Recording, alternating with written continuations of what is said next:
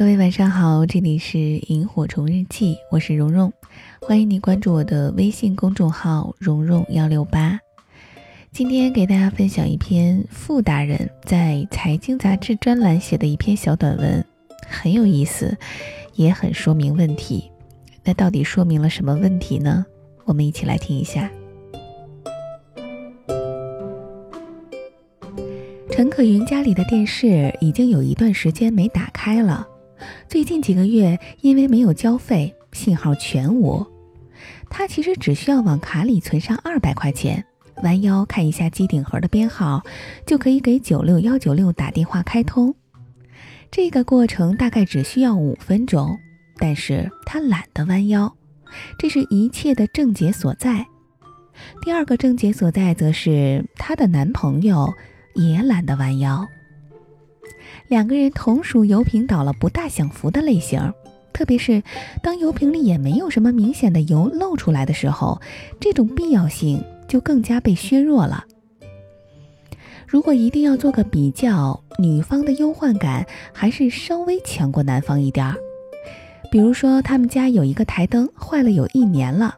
因为不是常见的灯泡，陈可云问了几个卖货的人，得不到答案后就搁置在了一边儿，直到前一阵儿才重新记挂起这事儿。查了一番资料之后，才知道需要购买的是卤素灯泡，于是他网购了一个新的灯泡，并自己装好了它。整件事情并没有想象中的困难。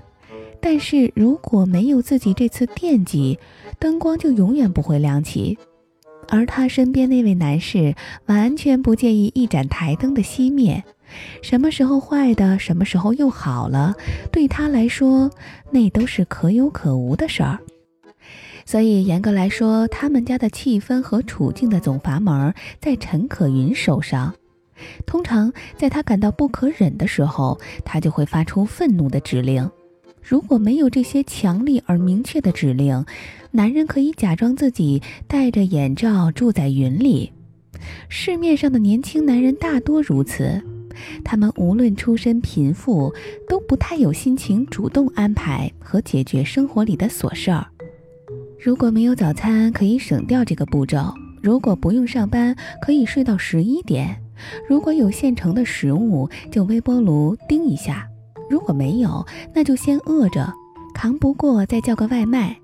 如果出了汗，但是又被晚风悄悄阴干，就可以假装自己是恢复了出厂状态的一块配件儿，不必淋浴。如果水槽有地儿，那么碗筷就可以继续堆放。如果耳边没有传来怒吼，就可以一直过着静静的生活。怒吼还是会到。这个时候也是区分一个男人是朽木不可雕，还是孺子可教的时刻。前者可以充耳不闻，后者会束手就擒。陈可云家里的这位属于后者。虽然他毫无章法，连做饭都觉得耽误时间，但是只要身边的人表现出烦躁和愤怒，他还是会麻溜的开始洗菜、切菜，准备晚餐。尽管这种悟性没有可持续性，这位画风有点文艺的男青年本质上是个享乐派，连星座都很应景。射手座，射手座的男男女女都比较喜欢用一面自由主义的大旗，当做自己过得荒诞不经的理由。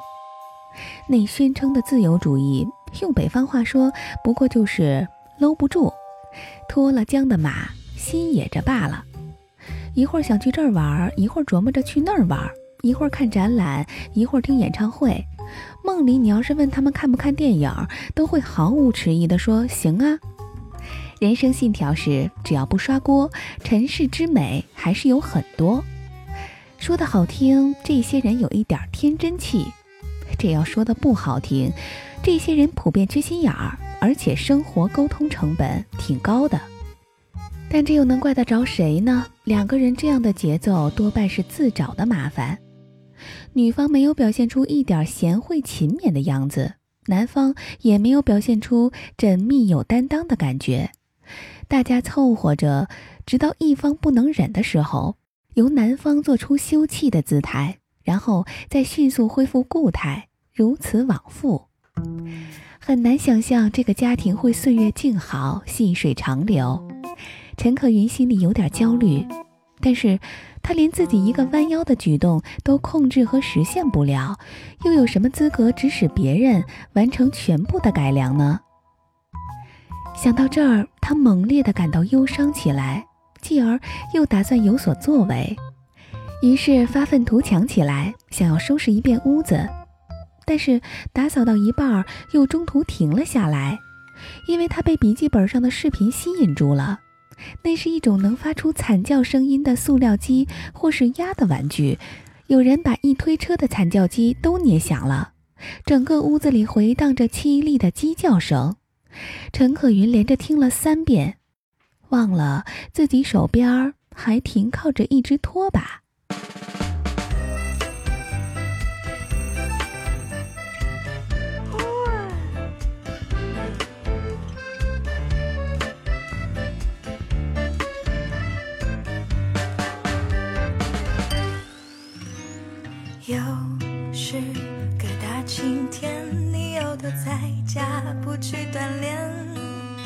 好像是变胖了，还有头满面，坐在餐桌前，好多零食等你选。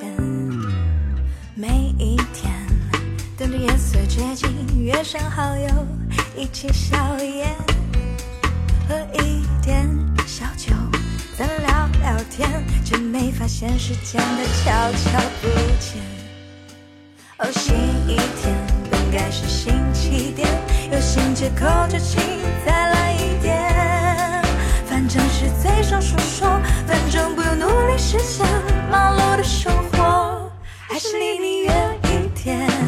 哦，新一天本该是新起点，有新想法就请睁开眼。也许他很有钱，不用更努力去圆，可我们都该别跟恋爱别太有缘。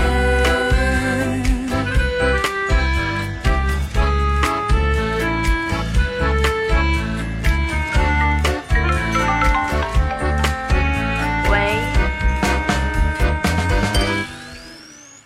每一天等着夜色接近，约上好友。一起宵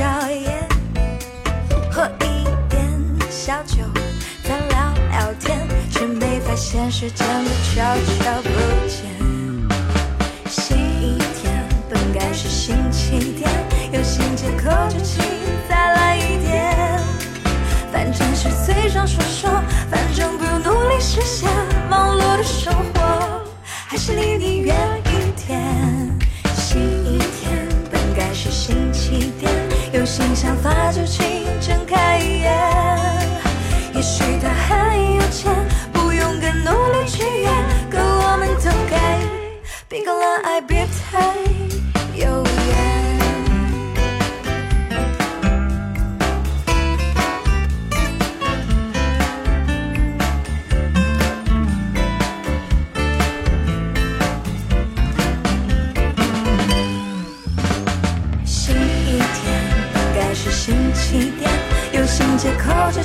再来一点。